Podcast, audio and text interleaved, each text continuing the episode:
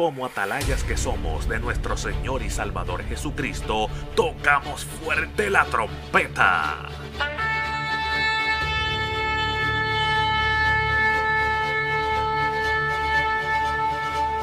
Con mensajes de alerta, somos Aplastado Podcast.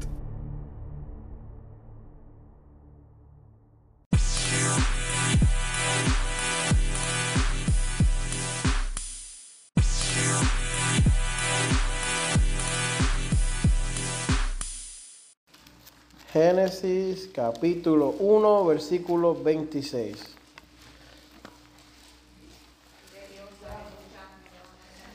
Y quiero, quiero hablar un tema que a mí me gusta. Y quiero hablar de la Trinidad. Yo sé que yo he hablado de la Trinidad antes, no me recuerdo en dónde, pero he hablado de ella.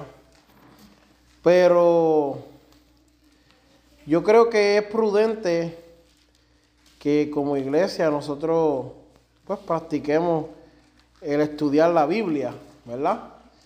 Eh, no está fácil que un cristiano salga allá afuera y no, no sepa defender las doctrinas principales. Y yo me puse, yo me puse a buscar, ¿verdad? Y el concilio de nosotros tiene la Trinidad como una doctrina principal del concilio.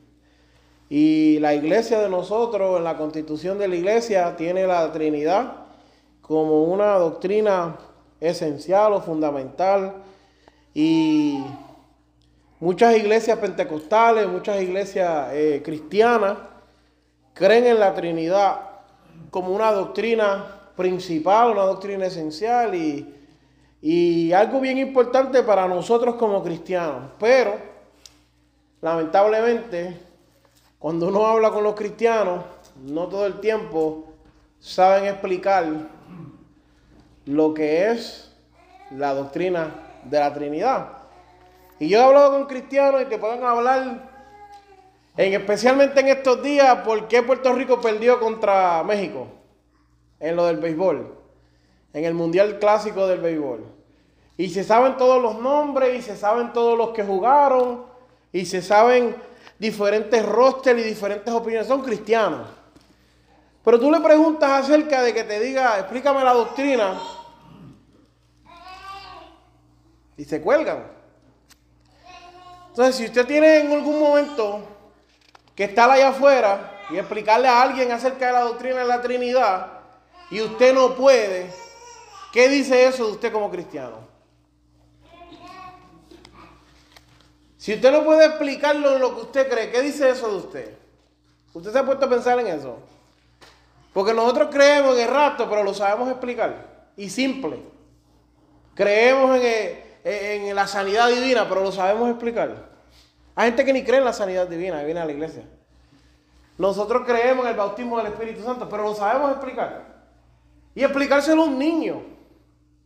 Ojalá y Elena y Estiliceo estuvieran aquí porque lo iba a pasar adelante para que para que viera como ya los tengo entrenados. Pero es necesario, amado, que nosotros seamos capaces de explicarle esto a las demás personas. Porque la gente se, se, se cohiben, se trancan y dicen, pues yo no voy a ir a esta iglesia si ese hombre no sabe nada, esa mujer no sabe nada. Y le explicas un tema y a veces lo queremos dominar y el tema nos domina a nosotros y nos vemos mal. Y la persona dice, yo no voy para la iglesia, ese hombre es un loco. Él cree en Dios y no sabe explicarlo. ¿Cómo yo voy a ir a un sitio? Es como si yo le dijera a usted, venga conmigo, sígame, que voy a un lugar que voy a encontrar un tesoro. Usted va a decir, pero ¿dónde es? Eh, ¿Cuánta gasolina necesito? tenemos que ir en carro, vamos a ir caminando, ¿sabe? Me va a hacer un montón de preguntas. Usted no me va a seguir así como los locos, ¿verdad que no? Usted va a preguntar, ¿tengo que trabajar por eso? ¿Tengo que esforzarme? ¿Qué es lo que, lo que tengo que hacer? Y eso pasa muchas veces. Primero que nada, eh, Génesis 1.26 dice, entonces dijo Dios, hagamos al hombre a nuestra imagen, conforme a nuestra semejanza. Y lo quiero detener ahí. ¿Con quién usted cree que Dios estaba hablando?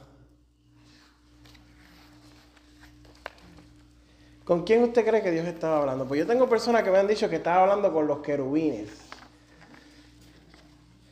Y conozco personas que me han dicho que estaba hablando con los ángeles.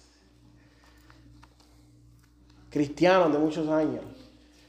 Conocemos cristianos que se han apartado de la verdad y hoy, hoy en día creen en lo que son los Jesús solos. ¿Sabe lo que son los Jesús solos? Los Jesus only. Que solamente creen en Jesús. Las raíces hebreicas creen en Dios. Los mormones creen en dos partes de la Trinidad. Los testigos de Jehová creen en Dios, pero no creen en Jesús. Entonces ahí es que tú ves cuán peligroso es para un cristiano llamarse cristiano y no entender la Trinidad. Porque la mayoría de las demás falsas doctrinas está basada en no saber la Trinidad. Y lo primero que yo le voy a decir es que nosotros, nuestra perspectiva espiritual está en 2D. ¿Verdad? Esto de, de cuando yo le digo 2D significa que está así, mire, para abajo y para el lado. Esa es nuestra perspectiva espiritual. Cuando nosotros hablamos de la, de la doctrina de la Trinidad, se ve, pero nosotros no la podemos explicar a su, a su totalidad, porque nuestra mente es finita. Y esto es un concepto infinito. O si hay alguien aquí que la puede explicar, párese aquí y yo le doy la parte. Explíquelo como es. Esto es uno de los temas más difíciles para explicar, porque nuestra mente no comprende eso. Y hay tantos errores y tanta confusión dentro de eso que cualquier cosa que usted diga mal le quita el valor a Dios, le quita la autoridad a Dios. Y cuando vemos lo, la, la percepción, pues vemos que tiene la longitud y la anchura, pero la parte 3D, pues usted si lo mira de allá lo ve en 2D, ¿verdad que sí? Si ve el lápiz, el bolígrafo el marcador, Usted lo ve en, 2D. Tiene anchura y largura, pero si lo vemos así, ahí usted ve que tiene más partes, pero no se ven porque la manera de nuestra perspectiva no nos los permite. Y eso es lo primero que tenemos que entender. Jamás ni nunca usted se sienta eh, mal porque hay un concepto de la Biblia que usted tal vez completamente no puede explicar. Siéntese bien porque es, prácticamente... Que lo dibuje. ¿Dónde? Ah, pues claro, claro que sí.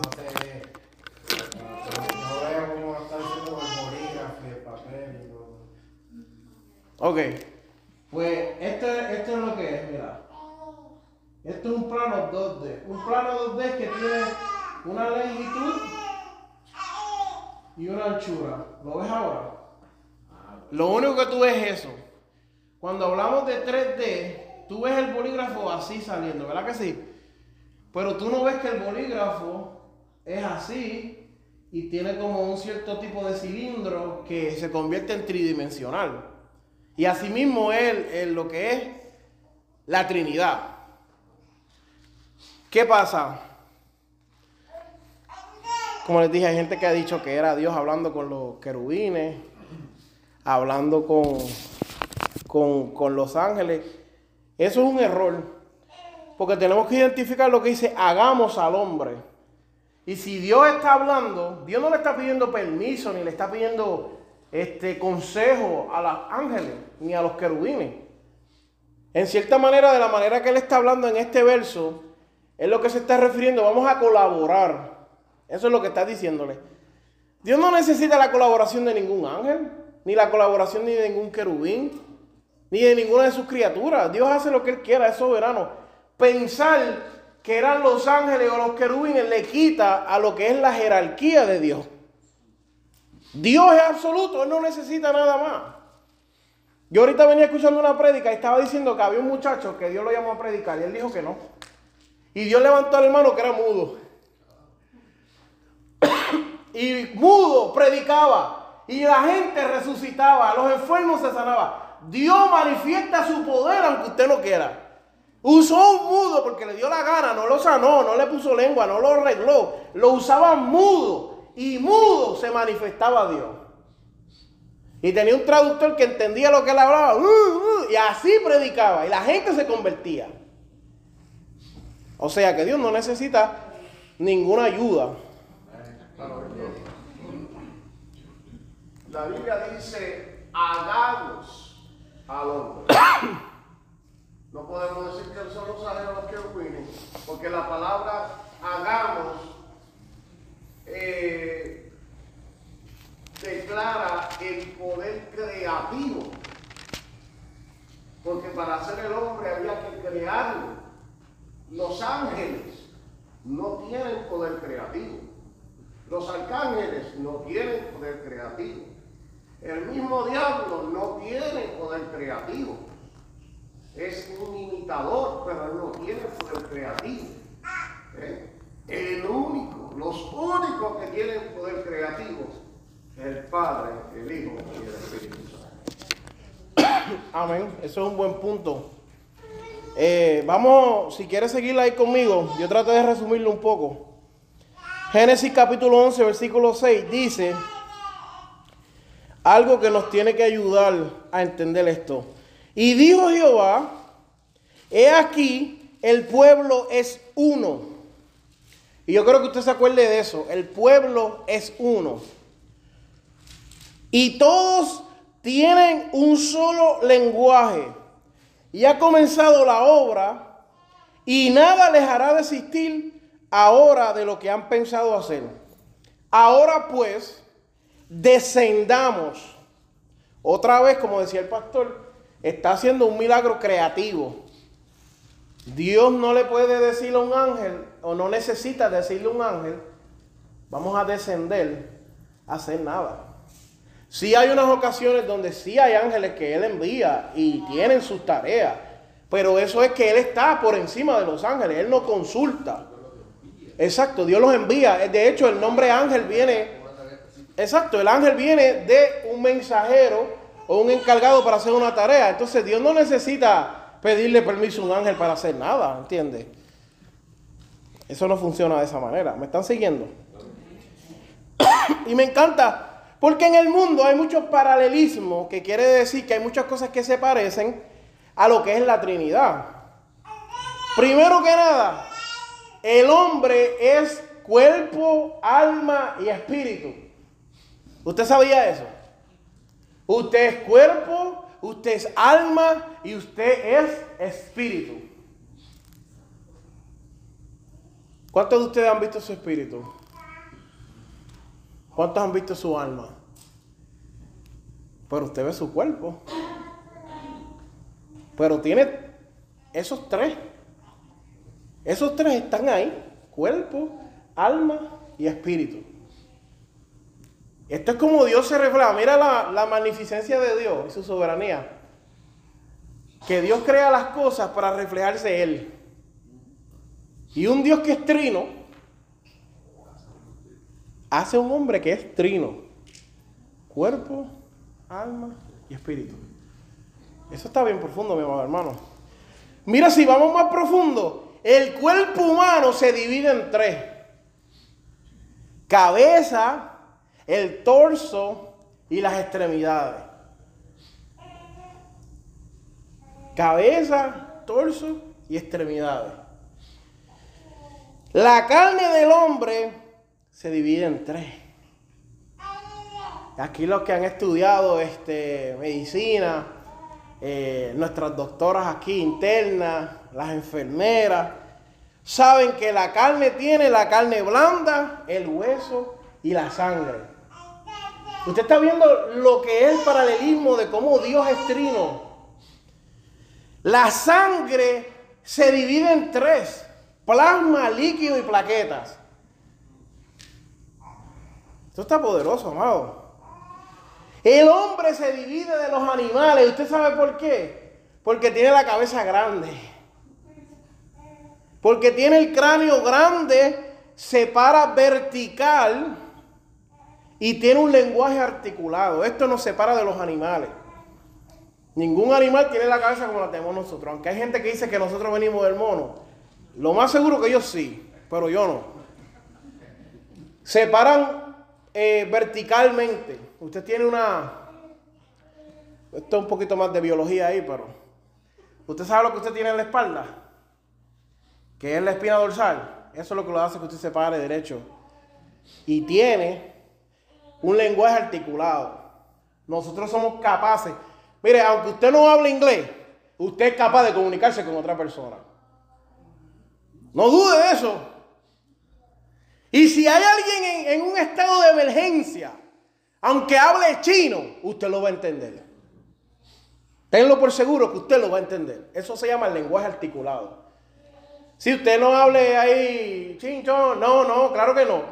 Pero de la manera que la persona se le acerque y le demuestre que hay peligro, hay algo que va a suceder, se salió un oso, un cocodrilo, usted lo va a entender porque lo va a entender. Eso es lo que lo separa a usted de los animales. Eso pasa. Hay veces que tú estás hablando con alguien y en español mismo tú no lo entiendes. Tú no lo entiendes. Primero porque estamos más prestos a, a contestar que a escuchar. Ese es el primer mal que tenemos. Pero cuando estamos en un estado de emergencia, usted no tiene más que ninguna otra opción más que escuchar. Es decir, yo tengo que escuchar y prestar atención a lo que está sucediendo. El mundo nos refleja la Trinidad de Dios. Porque tenemos eh, en el universo, existe lo que es el espacio, el tiempo y la materia. Y cuando hablamos este, del espacio, hablamos de las medidas que usamos, que es altura, longitud y anchura. ¿Se está viendo cómo Dios hace las cosas? Cuando hablamos del, del, tiempo, hablamos de pasado, presente y futuro. No hay otros tiempos. Pasado, presente y futuro. Cuando hablamos de la materia, hablamos de la energía, hablamos del movimiento y hablamos de los fenómenos. Y esto es importante entenderlo, amado, porque así es que Dios se manifiesta en nuestras vidas. Yo sé que usted ha leído 4.500 veces que, los versículos bíblicos donde se habla de la trina, yo sé que eso usted lo ha leído, pero a veces la capacidad de traducir eso al idioma que nosotros hablamos para que alguien lo entienda es donde fallamos. Y yo dije, déjame enfocarme un poco más en esta área que va en conjunto con la Biblia para poder explicarlo mejor, porque la tarea que tenemos hoy de aprender es de poder transmitir nuestras doctrinas fundamentales a otras personas. Porque créame y téngalo por seguro que si usted va a donde un testigo de Jehová, él va a tratar de adoctrinarlo a usted. Y si no puede, va a buscar a uno mayor que lo trate de adoctrinar. Igual los mormones, igual los católicos, igual la gente de las raíces hebreas, iguales de los que guardan el séptimo día. Cuando ellos no puedan, van a enviarte a otro que sepa más, pero si tú puedes atesorar tu doctrina, y aunque sea tal vez simple, nadie te mueve de ahí. Y mire hermano, yo conozco predicadores que Dios lo usaba, que hoy en día están en doctrina que creen en Jesús solo. Y lo más que a mí me choca es que cuando usted se va a esa religión, lo tienen que bautizar otra vez. Porque lo primero que te pregunta el pastor es, pues yo lo he escuchado. Pues ya tú fuiste bautizado. Sí, yo me bauticé. ¿En nombre de quién? Padre, Hijo y Espíritu Santo. ¿Sabe lo que le dicen? Hay que bautizarle una vez más en el nombre de Jesús. Y ahora mismo en Ocal hay un montón de iglesias y se están viniendo para acá pentecostales Jesús solo. Y hablan lengua y danzan el Espíritu Santo y se parecen a nosotros y guardan la doctrina y se visten como nosotros y caminan como nosotros. Y muchos se parecen a nosotros, pero son Jesús solo. Muchas llamadas iglesias pentecostales que son Jesús solo. Tal vez no te lo dicen al frente para que no te espantes, porque uno que le diga de al frente ahí hay un cuco, no se mete. Pero poquito a poco lo van destilando y le dicen, ¿usted está bautizado? Sí. ¿Nombre quién? Ahí ya. tú estás en una iglesia, se parece a nosotros, hablan como nosotros, caminan como nosotros. Ya tú estás ahí metido. Te quedas enganchado ahí. Cuando hablamos de la Tierra, la Tierra tiene tres diferentes capas. Y habla de la atmósfera, que es gas, la hidrosfera, que es líquido, y la litosfera, que es sólido. Mira, amado, no, no, esto no habla más claro cómo Dios se manifiesta y quiere mostrarse a través de la, de la creación. Yo estaba viendo una, una historia con mi hermano Héctor de gente que adora a las ratas. Y digo, pero ¿cómo la gente adora a las ratas y no adoran a Dios? Como Dios se manifiesta en la creación y la gente todavía cree que es un ratón que hizo eso. Dios tenga misericordia con ellos. El sol se manifiesta con la luz, con el calor y con la energía. Eh, el aire que nosotros respiramos tiene oxígeno 21.1, nitrógeno 78.1 y carbono 1.1. ¿Usted sabía eso? Ese es el aire que usted respira. Y yo estaba escuchando una vez que estaban diciendo, usted no sabe cuánto, cuánto, ¿usted sabe cuánto le cuesta respirar a usted? ¿Usted sabe cuánto cuesta respirar? Pregúntele a alguien que camine con un tanque de oxígeno, para que usted vea. Pregúntele cuánto paga el hospital por ese tanque de oxígeno. Y después usted me dice a mí si no está agradecido de respirar. Y mira, hay muchas ilustraciones que la gente trae para tratar de hablar de la Trinidad o explicarla. Una de las que yo encuentro más fácil es lo que es este, este símbolo. ¿Qué es eso? Un triángulo, eso lo conoce todo el mundo. Eso te lo dan en kindergarten, en gestal, te están enseñando las figuras geométricas. Y te dice que tienes tres lados que son iguales. ¿Verdad que sí? Y te muestra y aquí uno puede decir, pues mira, aquí tienes el Padre, aquí tienes el Hijo y aquí tienes el Espíritu Santo. Tienes tres lados iguales que trabajan en unidad y crean una figura geométrica. No es un cuadrado, no es un círculo, no es otra, otra este, figura, es un triángulo que muestra eso de Dios, esa, esos tres lados. Mira, vamos a entrar a algo más profundo ahora. Vayan conmigo a, a Deuteronomio capítulo 6, versículo 4. Ya le di la introducción. Capítulo 6, versículo 4.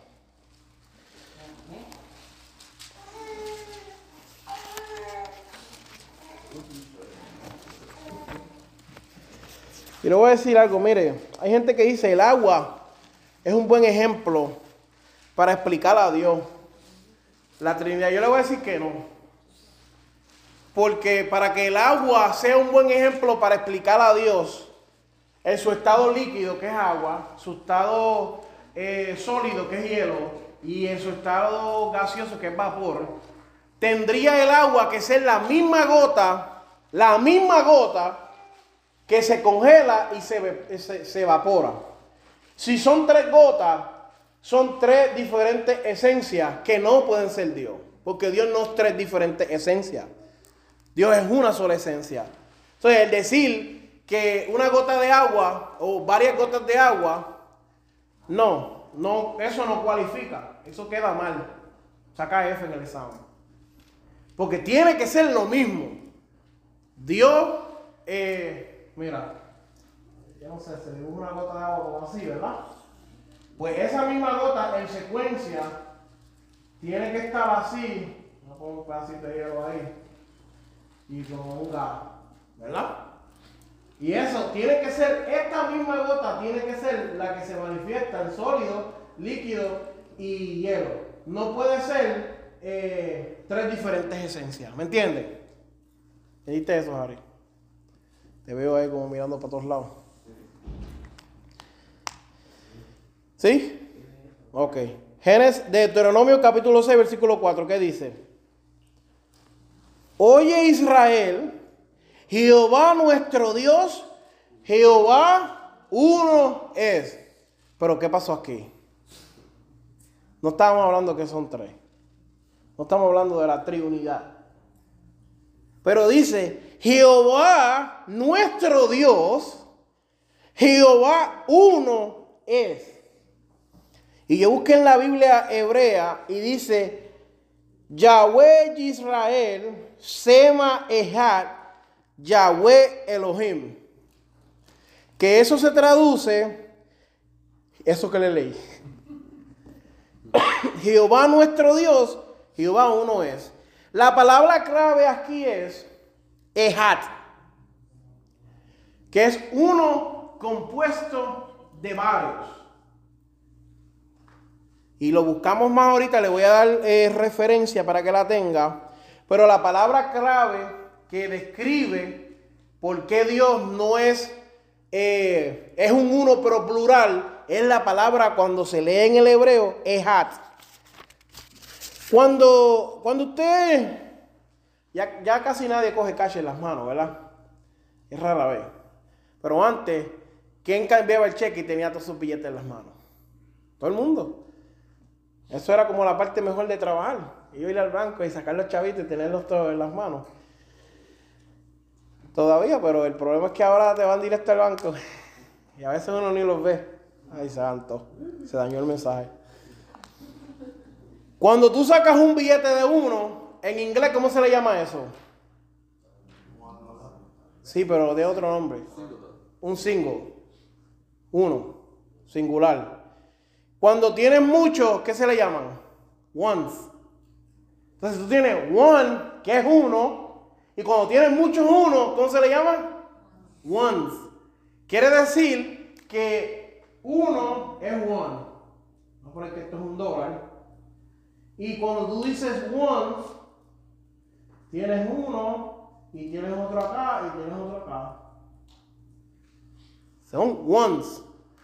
Cuando tú buscas la palabra ones, está explicando lo que significa ehad, que es uno compuesto de varios. O sea, mire, esto es bien triste. Alguien de la doctrina esa vino a pelearme a mí y usó este versículo. Usó este versículo para tratar de quitar la validez de la Trinidad.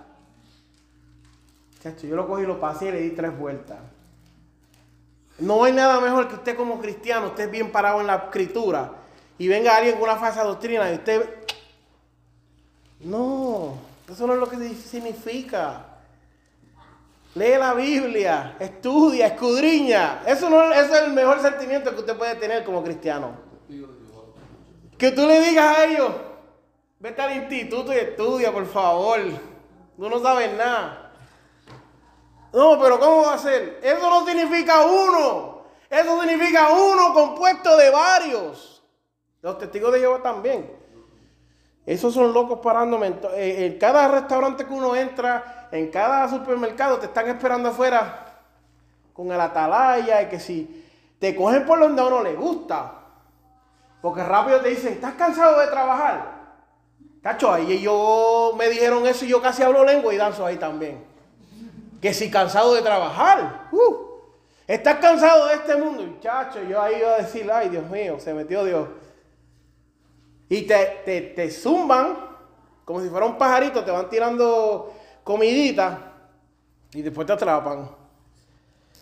Por eso tienes que estar preparado. Cuando usted compra una uva, en inglés se llama, el racimo se le llama un bunch o un cluster, ¿verdad? Dígame que sí, porque yo estudié esto. No me, yo le voy a llevar esto a otro lado no quiero quedar mal. ¿Verdad que sí? Un cluster, un racimo. Usted no dice unas racimos. Usted dice un racimo. Va a comprar un racimo de guineo. Que es uno con mucho guineo. Uno, mucha uvas. Un racimo de, de plátano. Un racimo de aguacate. Eso no existe. Y de eso se trata, de una composición, de que aunque hay uno, está compuesto de varios. Eh, también esta ilustración eh, se puede utilizar porque esta me la dio Eliseo, así que tengo que honrar su palabra. En una fracción,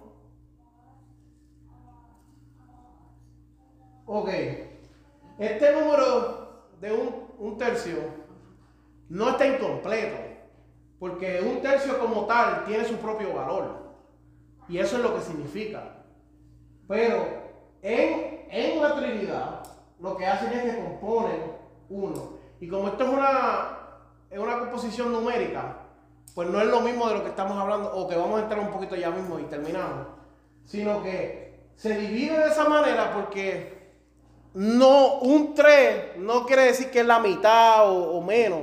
Un 3 es un 3, un 3 y un 3, una composición, hacen uno, ¿entiendes? Ya le estoy dando aquí un montón de información, hermano. Tiene que ponerse al día porque si usted se va después para los Jesús solo, yo no lo voy a predicar. Póngase las pilas. Una uva se le dice single. Uvas se le dice plural. Pero la, la, la palabra que está detrás de todo es una y unas. Una y una. Una pluralidad, especialmente en la palabra uno. Ones, one, uno, unos. Y eso es lo que está detrás de, de la composición de la palabra Ehad. Por eso cuando dice Jehová, tu Dios, uno, es uno, porque está compuesto de varios. ¿Qué pasa? Eh, en el tiempo que Jesús vino, ¿por qué fue tan difícil que los judíos lo aceptaran? Porque llegó un hombre de carne y de hueso que salió de Nazaret, que salió y dijeron, ¿habrá alguien que de, de- allá, de Galilea, de Belén de Judea, que, que- que sea, saldrá algo bueno de allá? Sale un hombre y la blasfemia que ellos reciben es que él sale perdonando los pecados. Eso es una blasfemia de acuerdo a la, a la institución que le dio Dios a Moisés. Por eso es que Jesús choca con el sistema religioso de ese momento, porque Jesús toma la posición de hombre, este, como Filipenses lo dice, haya pues en vosotros este sentir que no, de verdad, Jesús siendo Dios no tuvo a qué aferrarse, sino que renunció a, a ser Dios. Pero él como persona se introduce y dice, yo perdono los pecados. Y le dice, mujer, tu peda-". Por eso es que los, los- los fariseos y los demás le decían, ¿quién es este que perdona los pecados? ¿Y con, quién, con qué autoridad tú haces esto en el nombre de Bersebú? Y por eso era ese choque. Porque Jesús venía diciéndole, yo soy uno con el Padre, yo soy el Padre. Y la gente no lo recibió, chocó con ese mensaje. Es importante entender eso. Eh, cuando tú buscas Juan capítulo 17, versículo 22, te habla de que para que sean uno, como nosotros somos uno. Jesús hablando, diciendo, estos mis discípulos van a ser uno conmigo para que tú y yo, ¿verdad? Como tú y yo somos uno. En Efesios capítulo 5, versículo 31 y Mateo 19, versículo 6, Él le dice, ya no van a ser dos, ahora van a ser uno. Dejará el hombre a su padre y a su madre y se irá a su casa y serán uno. Y ahora la mujer manda. Ay, santa. Yo, una, yo sea mujer, daba tres gloria a Dios. Pero está bien. Pero eso es lo importante de entender, amado. Dios no está hablando y nos está dando señales y explicándole. Y a veces no- nos extraviamos. Entonces, se, se nos extravian las manos. Él está diciendo, ya no van a ser dos, ahora van a ser uno. Jesús dice, eh, como tú y yo somos uno, ellos y yo somos, vamos a ser uno. Y todavía a la gente se le escapa la, se le escapa de las manos. Dice 1 Corintios 12, 11, que esto es un versículo que usan mucho para tergiversarlo, porque dice, ¿quién sabe las cosas del hombre sino su espíritu? Así nadie conoce las cosas de Dios sino su espíritu. Y están diciendo como que en cierta manera están anulando que Dios, que esto, es- esto es lo que quería entrar con ustedes. Hay una, esto se le llama un estudio, de cierta manera se llama modalismo y arianismo, que quiere decir lo que estaba explicándole de las gotas de agua. eh, que Jesús es Dios solo. Dios es Dios solo, Dios Padre, y el Espíritu es solo. Que independientemente ellos operan. O en cierta manera, si opera Dios, el Espíritu no opera. ¿Entiendes? Si opera el Espíritu Santo, Dios no opera. Y eso es algo que se cree dentro de las iglesias hoy en día. Y como si fuera, no, ahora toma este rol, no, ahora este, no, ahora este. Y Dios no trabaja así. Dentro de Dios, ¿verdad? Entre la coinonía y la perfección de Dios, la decisión que toma el Padre es la decisión que toma el Hijo. La decisión que toma el Espíritu Santo es la que toma el Padre. No trabajan independientemente. Eh, dice eh, que abogado tenemos para con el Padre. Porque el Padre es el abogado intercediendo por nosotros. Está haciendo ese trabajo a través de Jesús. El Padre no está en contra de Jesús. Hay gente que lo pone de una manera como que Dios nos quiere torturar y Jesús nos va a salvar. No funciona de esa manera. Eso es una falsa doctrina. Por chiquita que se vea, eso está mal. Dios no pelea con el Espíritu Santo, ni el Espíritu Santo pelea con Dios, ni pelean así. Exacto, exacto. Cuando los discípulos, la, la gente le dijeron a, a, Jesús, muéstranos al Padre, él lo dijo bien claro. Exacto. El que me ha visto a mí, ha visto al Padre, porque mi Padre y yo, uno somos. Explicándole ahí, claro y preciso, la decisión que toma uno, la toma el otro. El arminianismo dice que Dios es el, el capitán del barco. Y el Espíritu Santo, eso es lo que creen los mormones, porque ellos no, ellos no creen en el Espíritu Santo. Ellos creen que el Espíritu Santo es como un poder. Igual que los testigos que no creen. No estoy atacándolo a ellos. Yo lo que quiero es que usted entienda que estos son sectas, que usted va a salir a Seibalot o a cualquier sitio y se lo va a encontrar y le van a hablar y va a parecer cristiano y van a tener una conversación. Y de momento le va a salir con una loquera. Y si usted no está agarrado de las cosas de Dios, hermano, se va a resbalar. Se va a resbalar por completo porque esta gente son doctos en la palabra.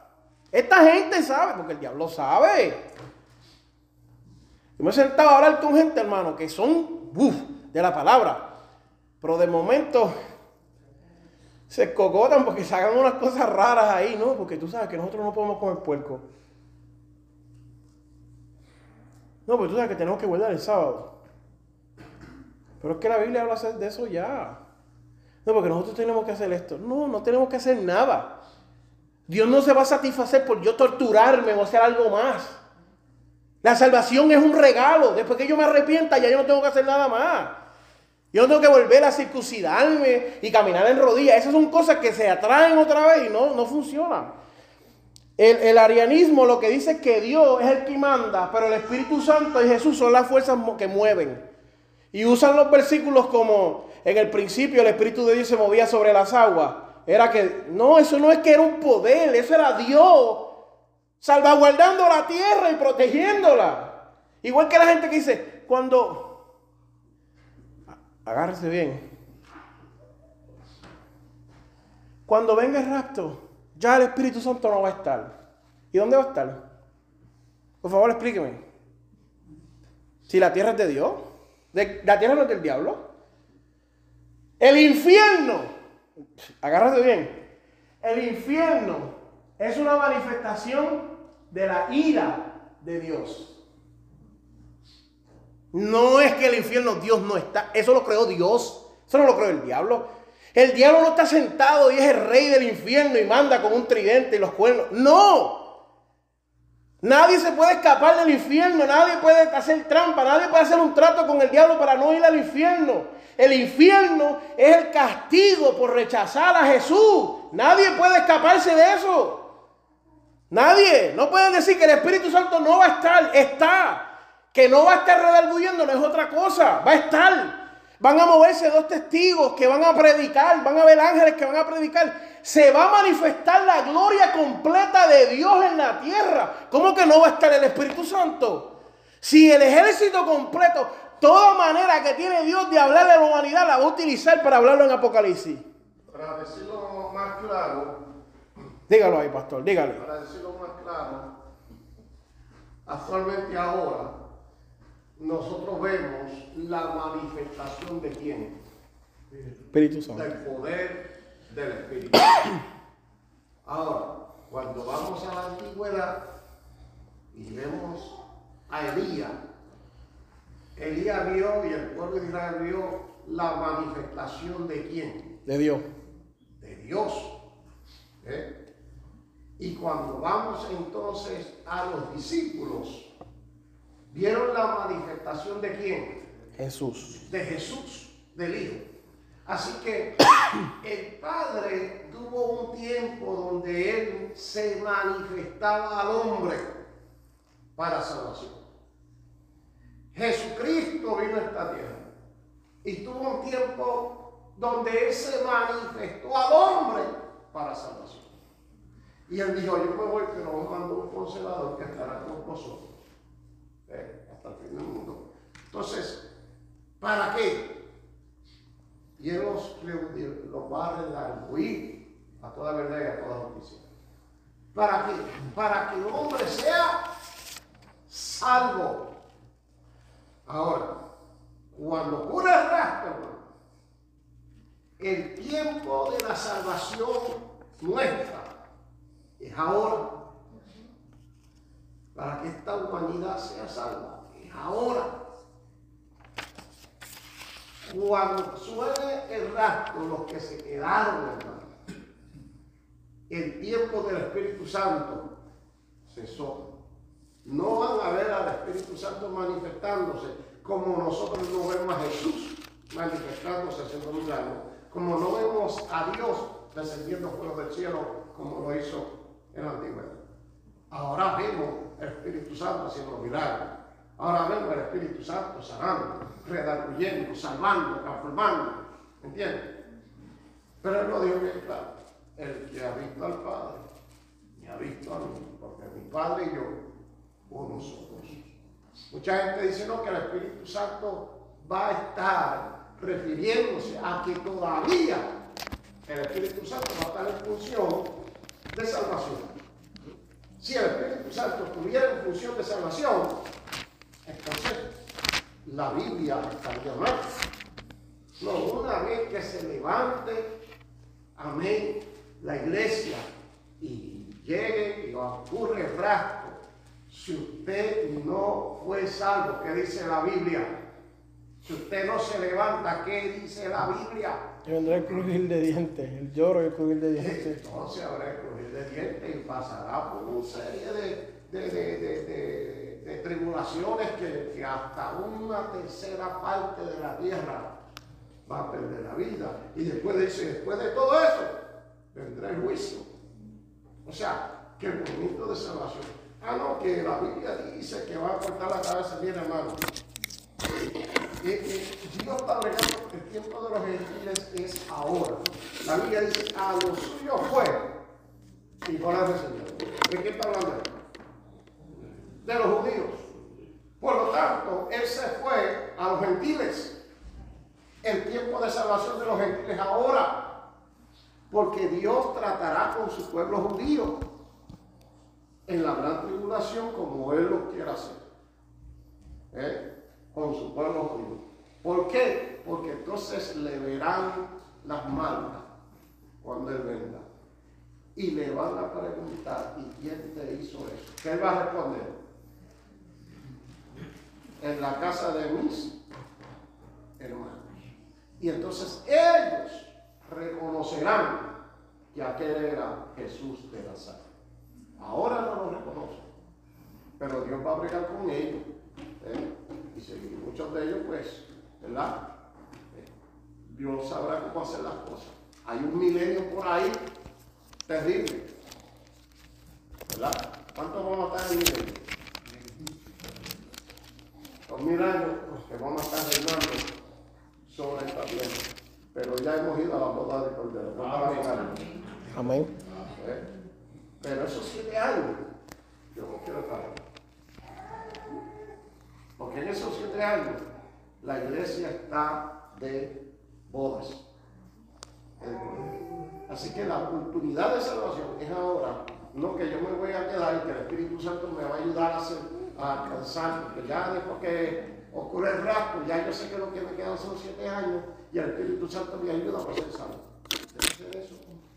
La oportunidad es ahora. Exacto. Es ahora. Amén. Amén. Tengo dos cosas más y ya terminamos. Yo sé que ya son las nueve, no quiero que nadie se me ofenda. Pero el pastor habló así que todavía me quedan dos minutos. Cuando hablamos de Jesús como abogado, en la palabra hebreo, abogado significa paracletos. Y por eso mucha gente que dice, no, es eh, Dios y Jesús es como una extensión de Dios en manera de que es menor porque nosotros conocemos que para nosotros el Espíritu Santo es el paracleto, que es una ayuda, que es nuestro, nuestro testigo, no, lo que el pastor estaba hablando ahora mismo. Y, por eso hay mucha gente que se confunde, porque usan una definición y buscan una palabra, y paracleto aquí, paracleto allá. No, el paracleto es, eh, eh, en, en cierta manera, el paracleto es una muleta que te ayuda a caminar. Eh, obvio, ellos no van a decir que el Espíritu Santo es una muleta, pero para nosotros entenderlo es una ayuda para poder desenvolvernos. Eh, pues vamos, con esto ya terminamos. Mateo 3:13 te habla y te dice, entonces Jesús vino de Galilea a Juan al Jordán, a Juan el Jordán, para ser bautizado por él. Mas Juan se le oponía diciendo, yo necesito ser bautizado por ti y tú vienes a mí. Pero Jesús le dijo, mira, deja eso, eh, tenemos que hacer lo que tenemos que hacer. Y dice que Jesús entró al agua, ser bautizado. ¿Y qué pasa justamente? Porque esta es la gente que quiere decir que no hay una Trinidad. ¿Qué es lo que sucede? La Biblia dice, y, y lo dice así, Jesús subió del agua. Uno. Dos, y el Espíritu de Dios descendió sobre Jesús como una paloma. No era una paloma, es como una paloma. Al igual que el decir que el Espíritu Santo es una llama, no es una llama, como una llama. Porque vuelvo y digo, nuestra mente es finita y Dios es infinito. No, que se le repartieron lenguas, usted no entiende eso, ni yo tampoco, ni nadie lo va a entender. Está tratando de hacer una alusión para que usted Ah, eso es lo que se parece. Pero no, el Espíritu Santo no se apaga. Eso de que como una llama, usted puede decir, se apagó ya no sirve, no funciona. No, eso no funciona así. Hemos escuchado muchas veces de hombres en la, en la hoguera a punto de ser quemados cuando más el Espíritu Santo los toma. Y gritan y dicen, pues prende la hoguera y quémame, a punto de perder su vida, a punto de su vida ser extinguida. Donde más sienten el coraje y la valentía del Espíritu Santo. Gente que a sus hijos los han matado en estos países donde son este mártires y los abusan y ahí le dan un beso a sus hijos, un momento tan doloroso, tan que a cualquiera se le apaga el espíritu, besan a sus hijos y le dicen, no te preocupes que ya mismo nos vemos y nos vemos en los cielos y ahí reciben esa fuerza del Espíritu Santo. Pues no es eso, parece, se compara, pero no es, hay que ser bien claro con esas cosas. el Espíritu desciende sobre él como una paloma. Y tres, si Jesús está saliendo del agua, y sobre él está descendiendo qué? El Espíritu. ¿Quién es la voz que dice? Este es mi hijo. Mi hijo amado. En quien yo tengo complacencia. Este es mi hijo. Ahí nos muestra, amado, que no hay, no hay nada más que buscar. No hay nada más que buscar. Hay que entender eso simple y sencillo. Jesús subió del agua. El Espíritu Santo descendía como una paloma. Y la voz que salió de los cielos, que dijo, este es mi hijo, ese era Dios. Mira, yo tengo aquí como 50 páginas más, pero vamos a dejarlo otro día. Tú tienes una pregunta, pero que pastor le toca ahora, tú se la pregunta al pastor. Dios los bendiga.